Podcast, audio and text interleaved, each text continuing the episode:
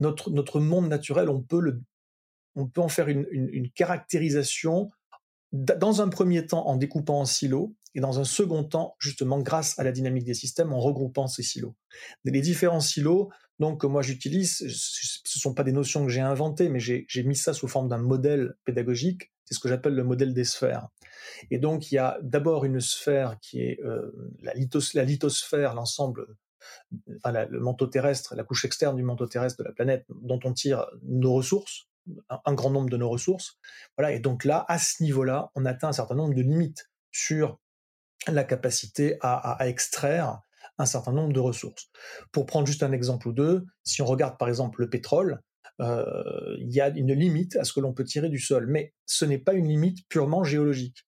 Voilà, la question du pétrole, c'est pas une question de stock, davantage que ce serait une question plutôt de flux. C'est surtout une question de est-on capable de fournir à nos sociétés le flux dont elles ont besoin? Et ça, c'est pas une notion simplement géologique. Y a-t-il du pétrole dans le sol quelque part? C'est euh, est-ce qu'on est capable d'aller le chercher? Euh, mmh. techniquement, industriellement, à quel prix?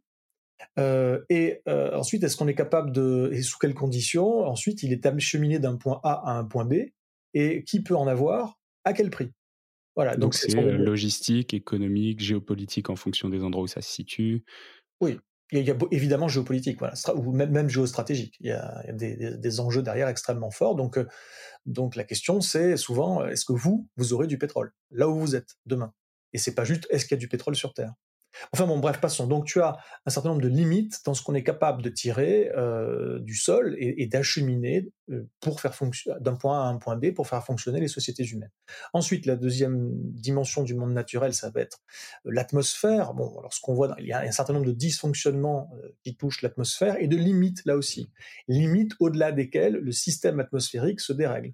Donc là, typiquement, on peut parler de dérèglement climatique, on peut parler de, euh, de la pollution également, euh, euh, la pollution atmosphérique, en tout cas, voilà. Et puis des, grands cycles, le cycle de l'oxygène, le cycle, le cycle de l'eau, le cycle du carbone, le, cycle de l'azote. Tout ça, ce sont des, des cycles qui font intervenir en tout cas l'atmosphère. Il n'y a pas que, mais et il y, a des limites également dans ce que l'on peut faire subir. dans ce que l'on peut faire subir à l'atmosphère. Bon, aujourd'hui, ça c'est la biocapacité du coup, c'est ça? Ouais, alors faut faire attention à ce terme-là parce que je l'ai déjà utilisé moi-même dans le passé, mais d'une manière, comment dire, un peu un peu light, d'une manière un peu large plutôt parce que c'était plus à mes yeux plus pédagogique de fonctionner comme ça et en même temps c'était un peu moins rigoureux.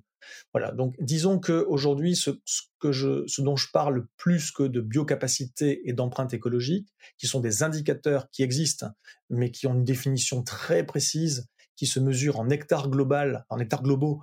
Et c'est une, il faudrait expliquer, ça prendrait beaucoup de temps parce que ce sont des concepts finalement assez, assez poussés, avec des conventions de calcul qui sont très spécifiques et qui sont déterminées par le Global Footprint Network aux États-Unis. Mmh. Bon, bref, donc non, je, disons que j'utilise des concepts qui, qui s'en rapprochent mais qui sont plus généraux, un concept de pression écologique euh, en amont et, et derrière de, de, de, d'éco-capacité, c'est comme ça que je l'appelle aujourd'hui, mais grosso modo de capacité de la planète Terre à encaisser ce qu'on lui inflige. Alors si tu veux bien, je, je, vais, euh, je vais y revenir juste après, mais je termine mon... Sur les sphères. Je termine voilà les, différentes sphères. Donc je disais il y a la lithosphère et l'atmosphère. La troisième sphère, ça, ça va être l'hydrosphère, c'est l'ensemble des eaux de la planète. Souvent dans mes conférences, je, fais la distinction entre l'hydrosphère et la cryosphère, qui est l'ensemble des glaces. Bon, au sens strict du terme, la cryosphère est un, un, incluse dans, l'hydrosphère. Mais effectivement, que ce soit les eaux liquides de surface, de profondeur, euh, qu'elles soient saumâtres ou, que ce soit de l'eau douce, toutes les eaux sont aujourd'hui également en atteinte d'un certain nombre de limites, limites dans euh, l'équilibre chimique de ces endroits. Donc il y a, des pollutions physiques, chimiques, euh, matérielles, plastiques notamment. Il y a des pollutions et puis il y a des, des, zones mortes et puis il y a des phénomènes d'assèchement et tout ce qui est cycle de l'eau est totalement en réalité disrupté Hein, totalement foutu en l'air aujourd'hui, déréglé. La cryosphère, c'est pareil, c'est l'ensemble des glaces et ça fond. Ça fond plus ou moins vite en fonction de ce qu'on regarde, mais ça fond quand même beaucoup plus vite que ce qu'on pouvait imaginer il y a encore quelques années. Ça s'accélère et on voit qu'on n'avait pas encore tout compris et tout bien modélisé. Donc voilà, il y a, a l'hydrosphère slash la cryosphère. Ensuite, nous avons la biosphère, qui est l'ensemble du vivant terrestre. Et donc là, c'est vraiment tout ce qui vit, faune, flore, les champignons, les bactéries, tout ça, ça rentre dans la biosphère. On pourrait y mettre l'humanité, mais souvent l'humanité, on la met dans une autre sphère, et je vais, je vais y venir juste après, qui est l'anthroposphère. Voilà, donc le vivant terrestre, et là on est également à des limites, c'est-à-dire que le vivant terrestre a une capacité d'adaptation face à des dérèglements, mais cette capacité, elle est limitée. Et aujourd'hui, ben, manifestement, ce qu'on inflige au vivant est supérieur à ce qu'il peut euh, supporter. Ça, ça se traduit comment? Dans un effondrement du vivant, tout simplement, qu'on observe, évidemment pas de manière uniforme, mais qu'on observe un peu partout sur Terre. Voilà, aujourd'hui, les, les, les, dynamiques sont, sont terribles. Donc là encore, je vous renvoie certes vers mes, vers mes conférences, mais surtout vers les, les, comment dire, les références que, j'y mets, et puis vers les, les études de, de, de, base, parce que je ne suis pas moi-même un expert de la biodiversité, je ne fais que m'appuyer sur les travaux des experts. La dernière dimension du monde naturel, c'est la pédosphère, c'est l'ensemble des sols.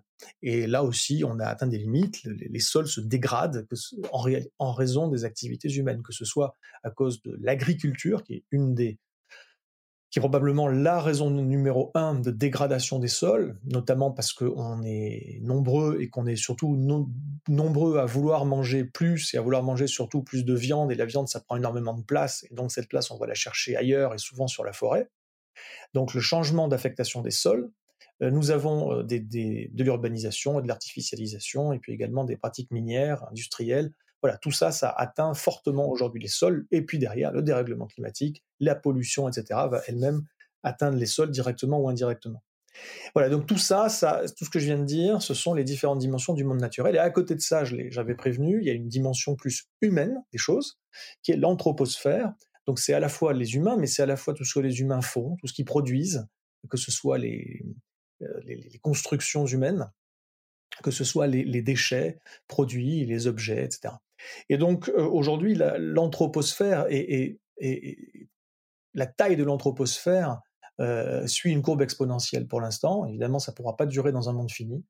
Euh, mais aujourd'hui, là, euh, effectivement, nous sommes dans une, une phase d'explosion de cette, de cette anthroposphère, avec d'ailleurs une étude qui a paru il n'y a pas si longtemps, qui expliquait que euh, la masse de tout ce qu'avait produit l'homme, les hommes, depuis le début de, de l'humanité, en fait, depuis le début de la civilisation, pour être plus précis, la mmh. masse avait dépassé la biomasse de tout ce qui existe, de tout ce qui est vivant, l'ensemble des végétaux, l'ensemble des animaux sur Terre, en tout cas tel qu'on qu'on l'évalue euh, globalement.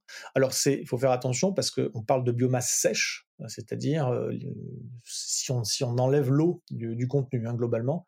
Voilà. Mais, même si on rajoute l'eau dans le contenu, euh, on, aura passé c'est-à-dire la, taille, on évalue hein, que la taille totale de ce, la, la, masse totale de ce qu'a construit l'humanité aura dépassé la masse totale de ce qui vit, eau incluse, euh, en, en, 2031, si je me trompe pas, ça c'est l'hypothèse médiane.